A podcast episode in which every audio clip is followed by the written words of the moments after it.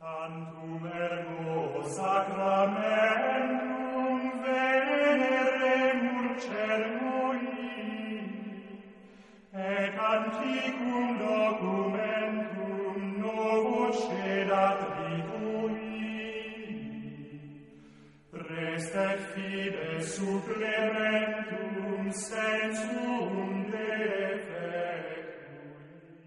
Por la Señora de la Santa Cruz. De nuestros enemigos, líbranos, Señor Dios nuestro, en nombre del Padre, del Hijo y del Espíritu Santo. Amén. Ave María Purísima. Pueden tomar asiento.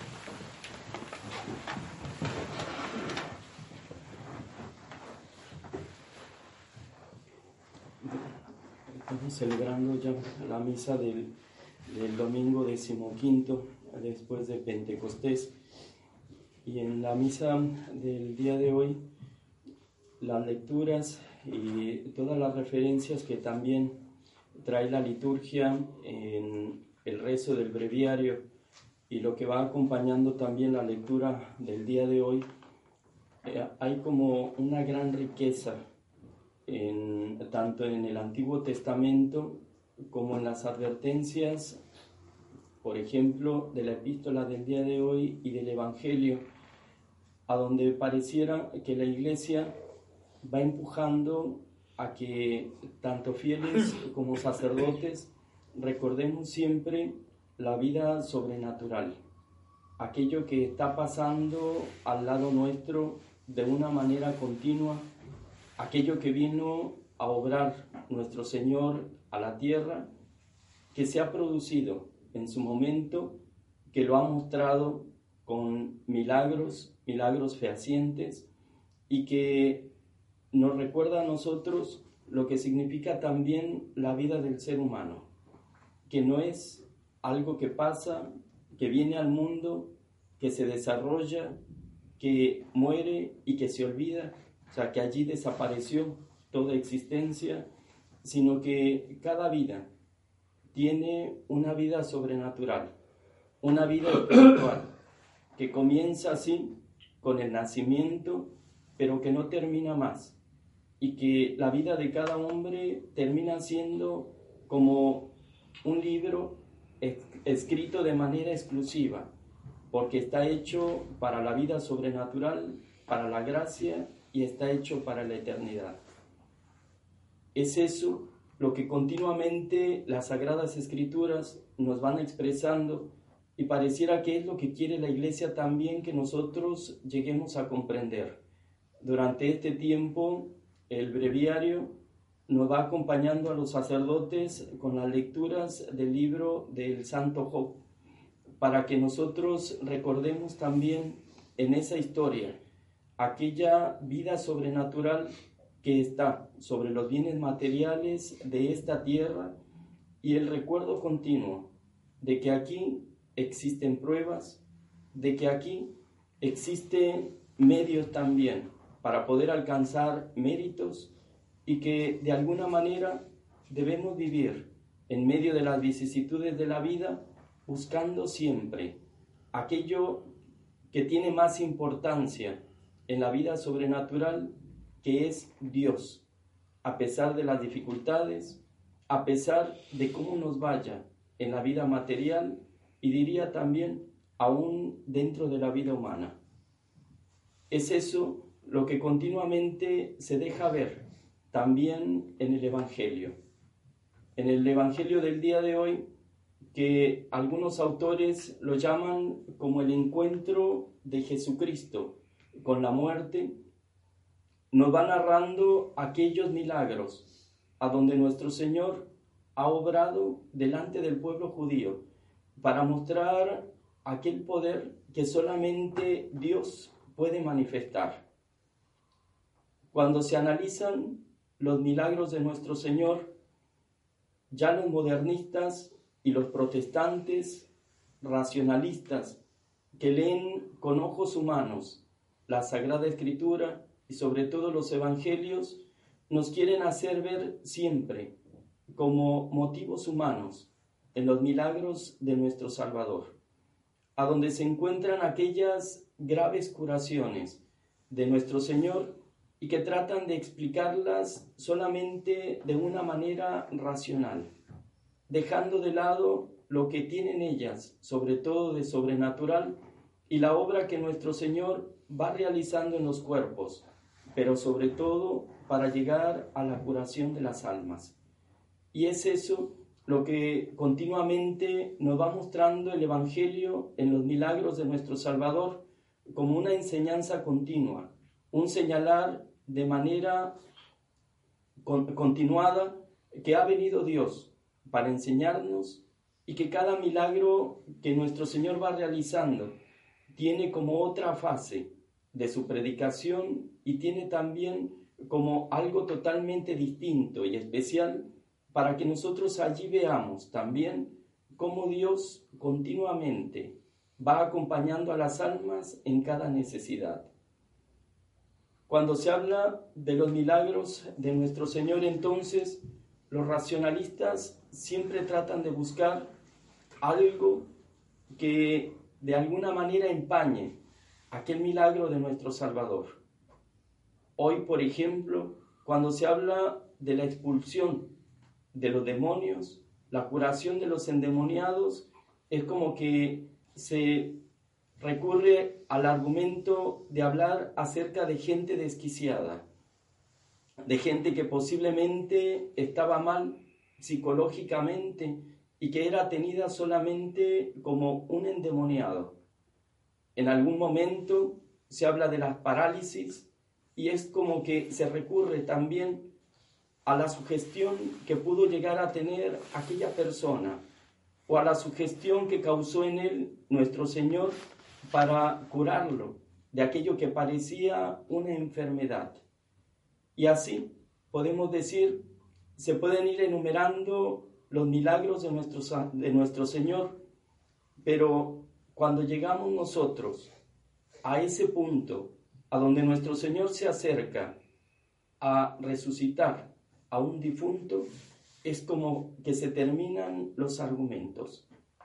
La muerte nos muestra a nosotros aquel lugar a donde la sugestión no puede llegar, a donde no hay forma humana de poder de alguna manera influir en el ánimo de la persona, porque está muerta. Y es allí a donde podemos decir la racionalidad o más bien el espíritu racionalista del protestante y que podemos decir también lo han heredado ahora los modernistas, termina allí.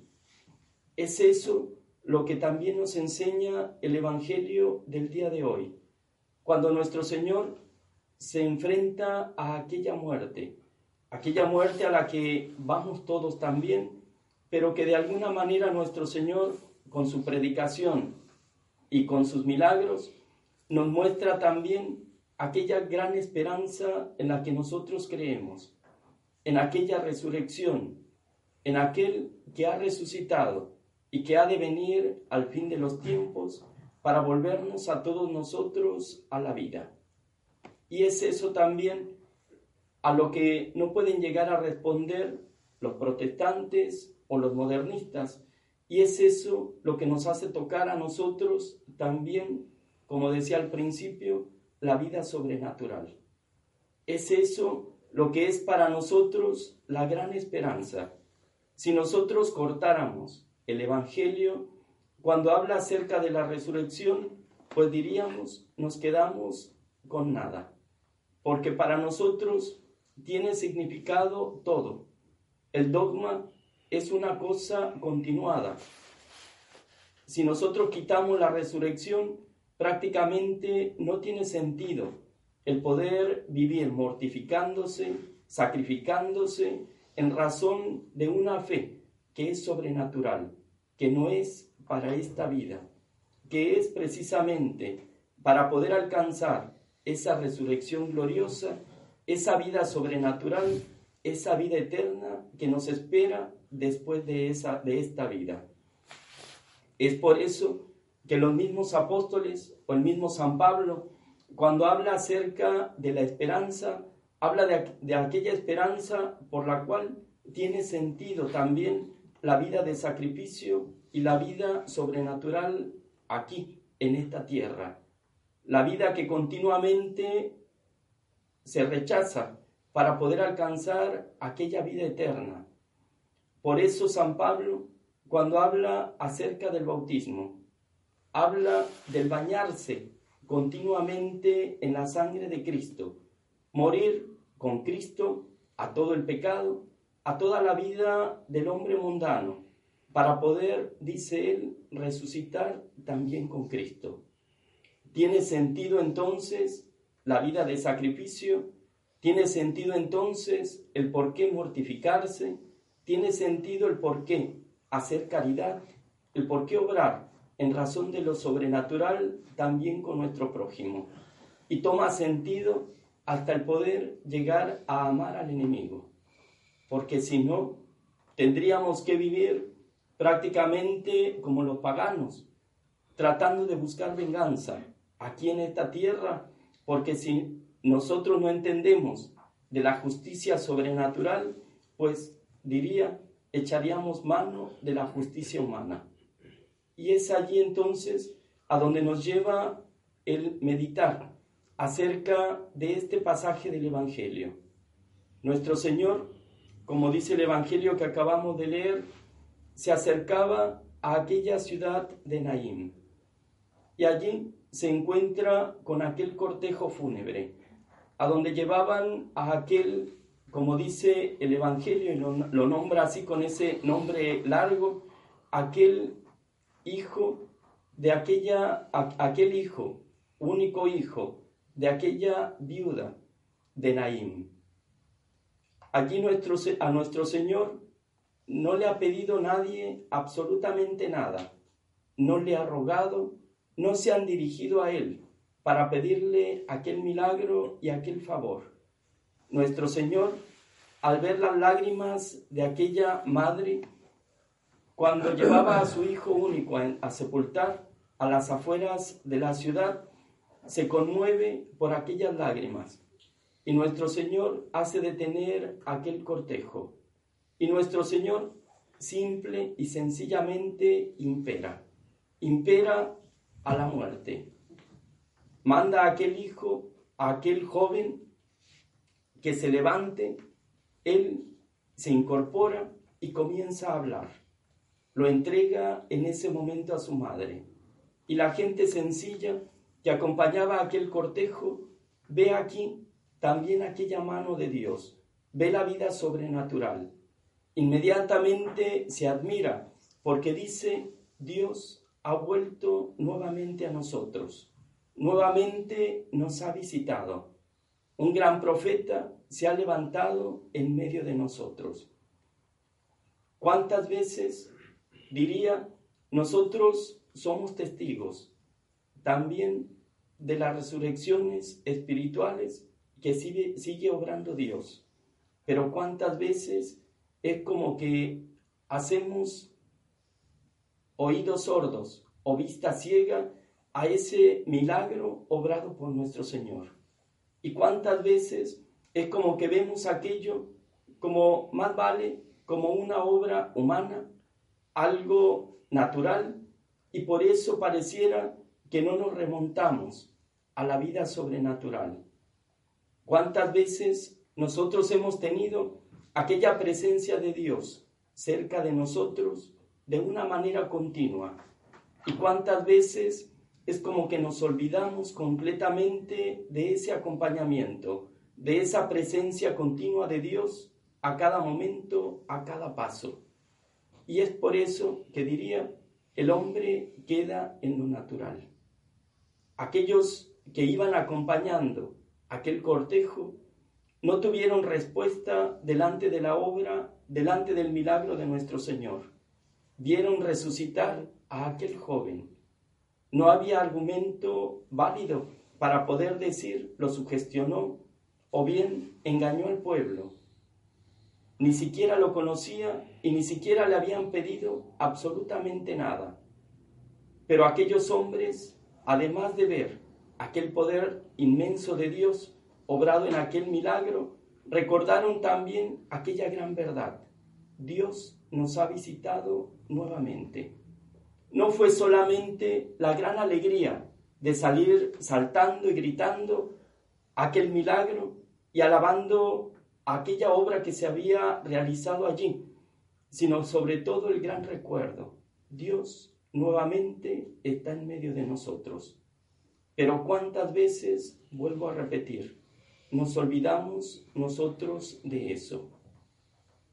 Estamos acostumbrados a la presencia de Dios y muchas veces es como que nos olvidamos de que aún en la vida sobrenatural, aún en el orden que nosotros vemos en el mundo, podemos llegar a presenciar ese milagro de Dios de una manera continua. San Agustín recuerda en sus prédicas constantemente cómo Dios nos ha dejado el orden natural para poder vivir la vida natural que tenemos.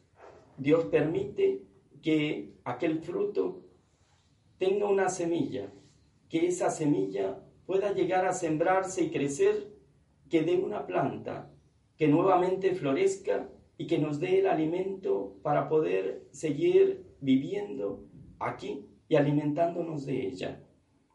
Y San Agustín nos recuerda, es un milagro continuo de la vida. Es un milagro que Dios mantenga aquel orden y aún así nos olvidamos de Él, porque estamos acostumbrados a Él.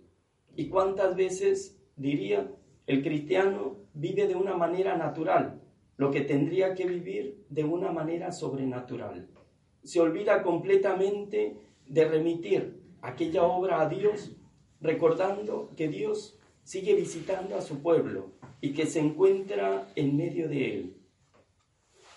Uno puede recordar aquí, desgraciadamente, el espíritu, diría, modernista, con que vive ya el mundo de hoy. No hace mucho recordábamos a Bergoglio en aquella frase a donde mostraba el Via Crucis, aquellas imágenes de las escenas de la muerte de nuestro Salvador, del sacrificio de Él, y lo mostraba allí recordando a los que le escuchaban que aquello era el recuerdo de la derrota de Dios. Y de una manera humana hablaba acerca de aquella obra que no tiene otra respuesta sino la vida sobrenatural, la vida que se encuentra después de esta vida. Y podemos decir, sí, podemos llegar a conmover a alguien solamente con argumentos naturales, pero si no le mostramos a nosotros lo que Dios hizo de manera sobrenatural, pues no tienen absoluto sentido. Aún los milagros de nuestro Salvador que venían a mostrar de una manera exterior lo que Él estaba realizando en el alma de aquel que curaba, en el alma de aquellos a quienes les predicaba, pues no tendrían aún aquellos milagros ningún sentido. Tienen un sentido sobrenatural porque Él vino a salvar a las almas. Él vino a dejar aquí un reino espiritual. Y es de ese reino espiritual del que nosotros como cristianos debemos aprender a vivir.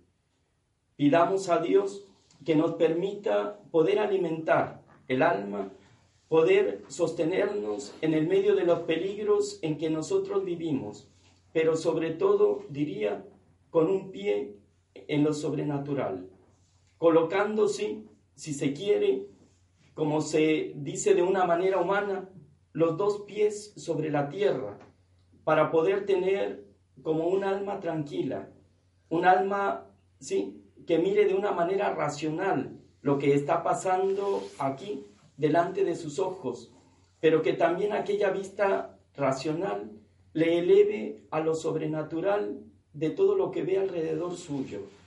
Que cada uno de los acontecimientos que se van dando le recuerden a él que todo aquello lo obra Dios para bien de las almas, para la elevación de sus hijos, para que ellos de alguna manera aprendan a combatir aprendan a vivir también espiritualmente, sobrenaturalmente de cada uno de los acontecimientos.